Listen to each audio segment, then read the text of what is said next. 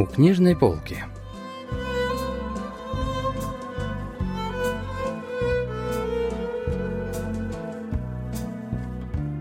Рассказ «Эпоха недоверия» писательницы Пак Кённи.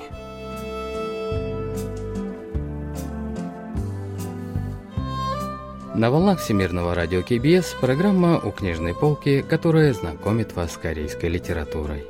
У микрофона Денис Ян, за режиссерским пультом Маша.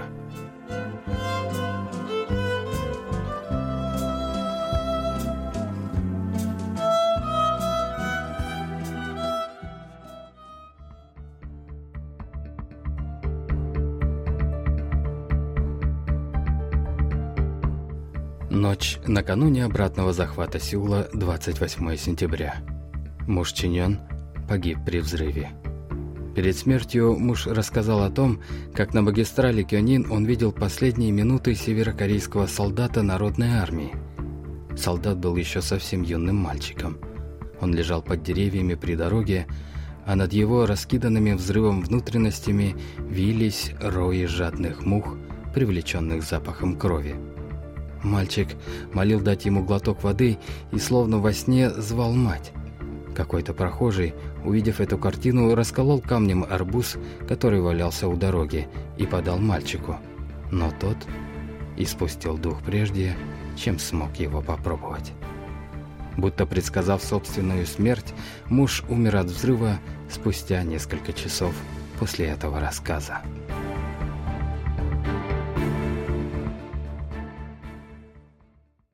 Рассказ писательницы Пак Кённи «Эпоха недоверия» был опубликован в 1957 году. Главная героиня по имени Чинён вместе с матерью и сыном пережила тяжелую Корейскую войну, в которой потеряла мужа. Но судьба и дальше продолжала быть к ней неблагосклонна. В то раннее лето Мунсу было 8 лет – когда Чинян увидела во сне юного солдата с разорванными внутренностями и облепленного мухами. Это было словно предвестие смерти, так как на следующий день умер Монсу. В ту ночь шел дождь. Сын героини по имени Мунсу упал на улице. Женщина повела его в больницу, но врач даже не сделал снимок, а сразу начал операцию на мозг безо всякой анестезии конце концов, мальчик умер. Так, вслед за мужем героиня потеряла и сына. Вот как описывает героиню профессор Пан Минхо факультета корейского языка и литературы Сеульского национального университета. 이 진영이라는 인물은 우리 한국 전쟁 이후에 현실 속에서 찾아볼 수 있는 불행한 여성 가운데 가장 전형적. В героине Чин заключен собирательный образ несчастных женщин, живших послевоенные годы. При этом образ создан на опыте самой писательницы Пак Кюни. В годы Корейской войны ее муж был посажен в тюрьму, а затем пропал без вести. Так говорили, но на самом деле сначала был арестован как политический преступник, а впоследствии умер.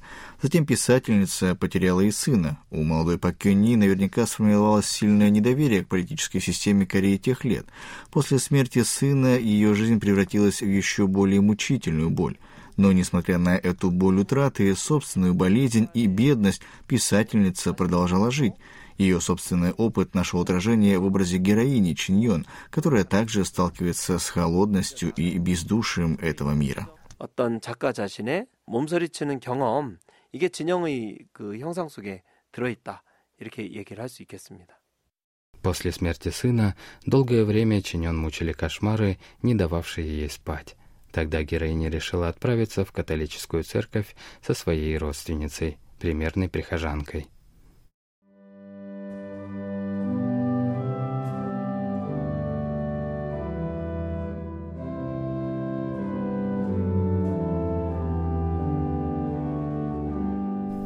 тени дерева толпились дети. Рядом с ними мужчина средних лет продавал кресты и Библии, развернув уличный магазин. Чиньон наблюдала за этой сценой, как приезжая из далеких мест. Прохладный ветерок пронизывал ее душу, совсем не тронутую этой атмосферой. Чиньон провожала взглядом верующих, неуклюже несших с собой завернутую обувь. Ей вдруг вспомнилась песня о том, что человек пошел в церковь ради любви к Иисусу, но у него своровали обувь, когда он по просьбе закрыл глаза. Но вскоре Чинен охватил неописуемый страх. Гонимая преступным чувством от того, что она посмела оскорбить Бога в его же доме, она последовала за родственницей.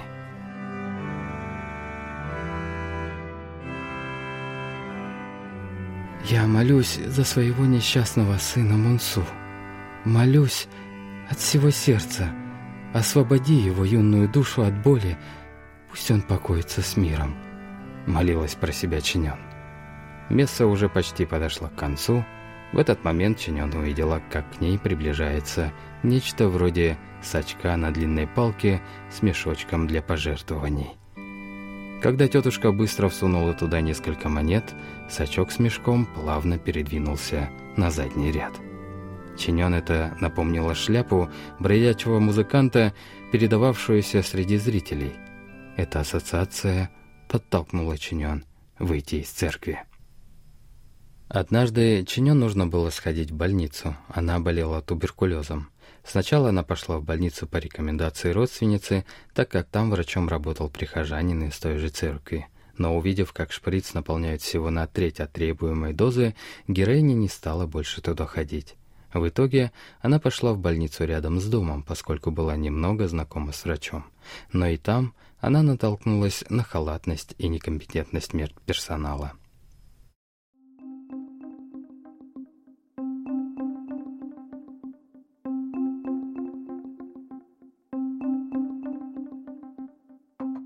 Однажды на закате в дом Чинен заглянула буддийская монахиня, нагруженная продуктами.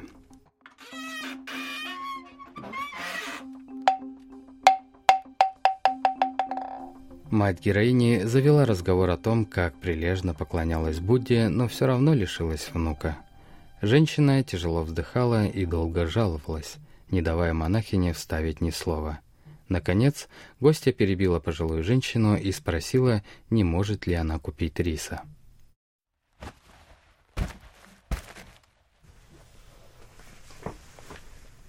«Мне так тяжело, я не смогу донести мешок.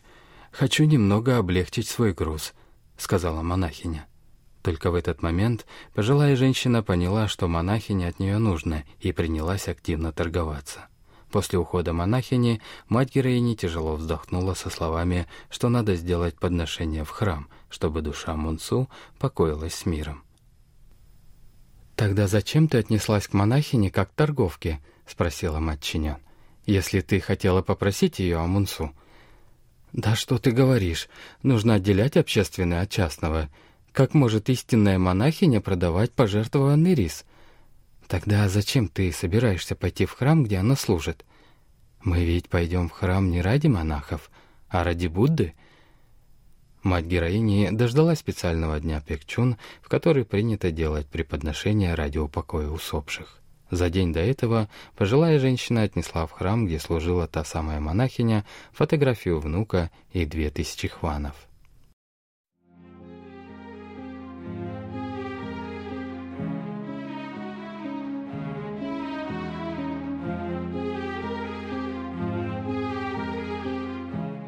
На следующий день Чинян взяла корзину фруктов и последовала за матерью.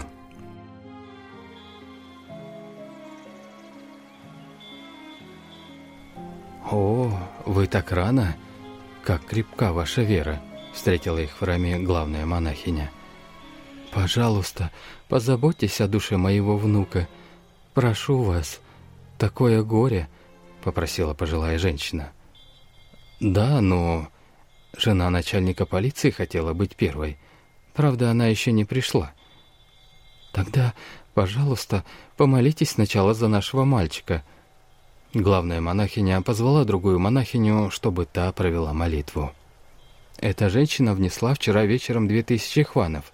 Жена начальника полиции еще не пришла, поэтому, пожалуйста, помолитесь сначала по ее просьбе, сказала главная монахиня.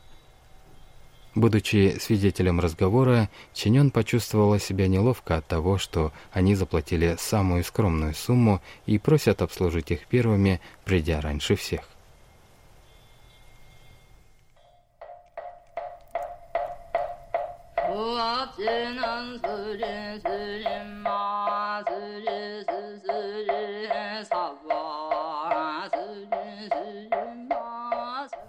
Через какое-то время, запыхавшись, бежала главная монахиня с просьбой поторопиться, так как приехала жена начальника полиции.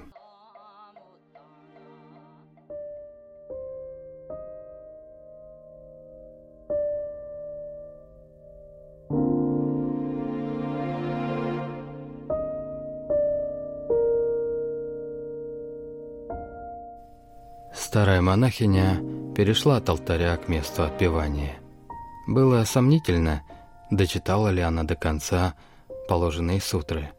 Мать воткнула в курильницу палочку благовоний и положила на ритуальный столик 20 хрустящих, как будто только что из банка купюр по 10 хванов каждая. Чинян тоже встала и воткнула палочку в курильницу. А когда обернулась, то увидела, как монахиня далеко вытянула шею, рассматривая деньги на столе. Чинян опустила голову от стыда. Молодая монахиня, пришедшая с миской в руках, отодвинула деньги в сторону и с недовольным видом произнесла. «Маловато для проводов души. Что на этом свете, что на том, деньги везде нужны. Попирует покойный с друзьями, да смотрите, как бы не вернулся назад, если не хватит». Чинян почувствовала, как кровь ударила ей в голову. Молодая монахиня начала накладывать в принесенную миску понемногу от каждого блюда, приготовленного перед покойным.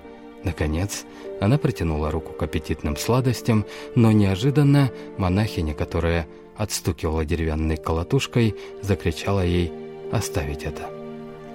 Поглядывая искоса начинен, молодая монахиня торопливо вышла наружу, чтобы положить еду на каменный жертвенник. Чинен закрыла лицо обеими руками. В то время как Чиньон сгорала от ярости, изящно одетую молодую женщину, должно быть, жену начальника полиции, провожала в святилище главная монахиня.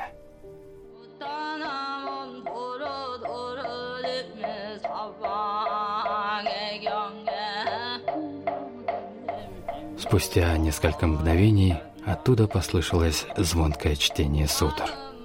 Этот зычный голос был способен впервые разбудить дремлющего Будду и заставить его прислушаться. «Мама, пойдемте», — предложила Чинян. «Мы собираемся уходить», — обратилась пожилая женщина к монахине. Главная монахиня ходила тогда по двору и не стала их останавливать. «С такими, как вы, мы не смогли бы прожить», — пробормотала она.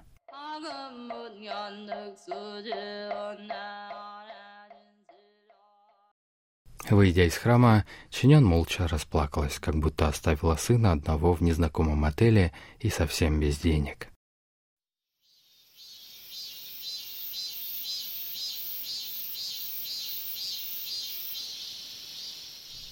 Все лето Чинян не переставала болеть. Прежде туберкулез протекал в слабой форме, но из-за отсутствия должного лечения болезнь прогрессировала, а к ней добавились еще болезни желудка, глаз, рта, ушей и даже кариес.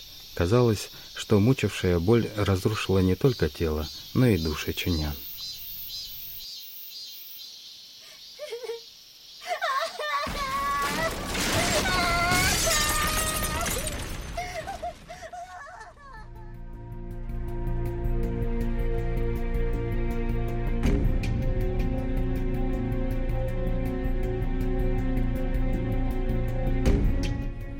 Ночам она видела во сне молодого умирающего солдата, очевидно, напоминавшего ей мужа, сына, а может и ее саму.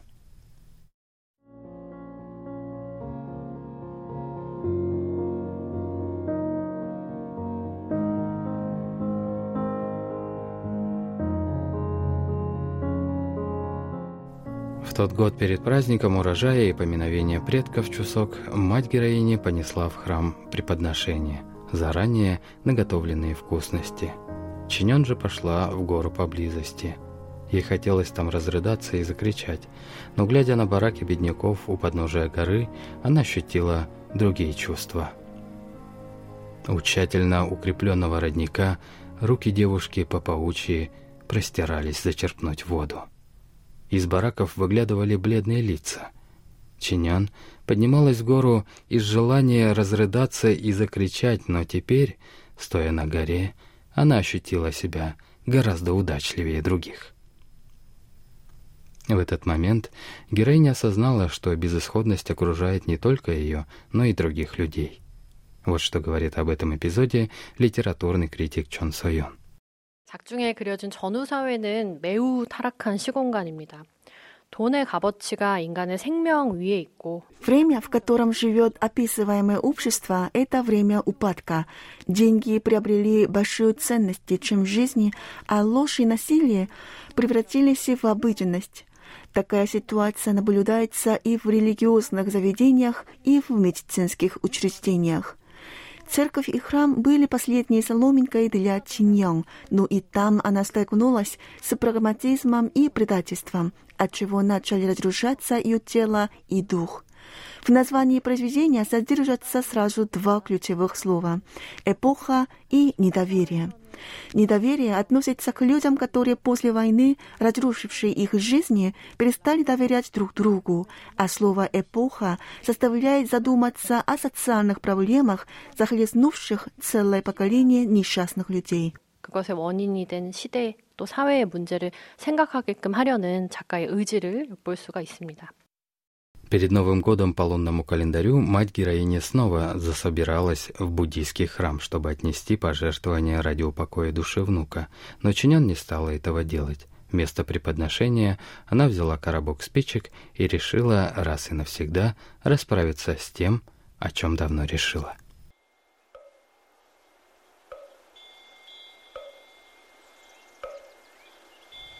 Когда Чинян зашла во двор буддийского храма, Пожилая монахиня уже выходила из своей комнаты. «С такими, как вы, мы не смогли бы прожить».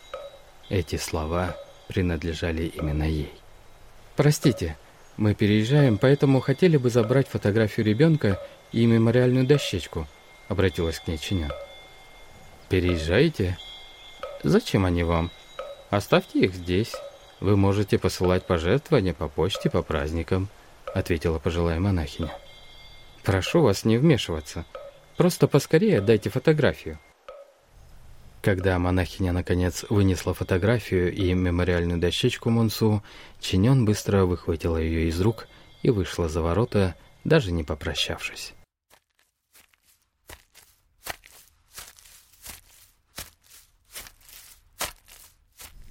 Чинён дошла до большого камня и опустилась посреди сухой, незасаженной лужайки рядом.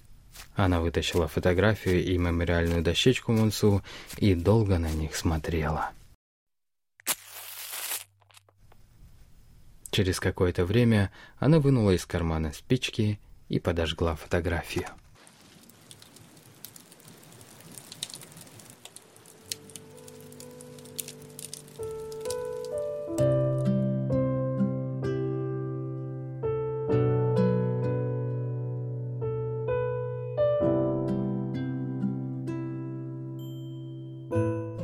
Огонь сразу поглотил фотографию и дощечку. Чинян долго наблюдала, как дым разлетается и исчезает на ветру. У меня остались лишь горькие воспоминания. Лишь воспоминания о безжалостной смерти. По ее словно выстроганному спокойному лицу покатились две слезы. Над головой простиралось непреклонно ясное небо. Верно. У меня все еще остается жизнь. Жизнь, чтобы противостоять.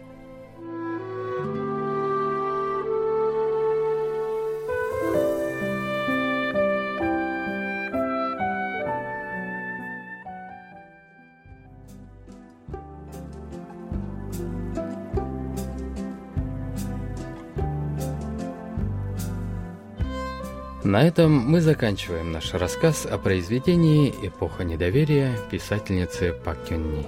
Спасибо за внимание и до встречи в следующий вторник.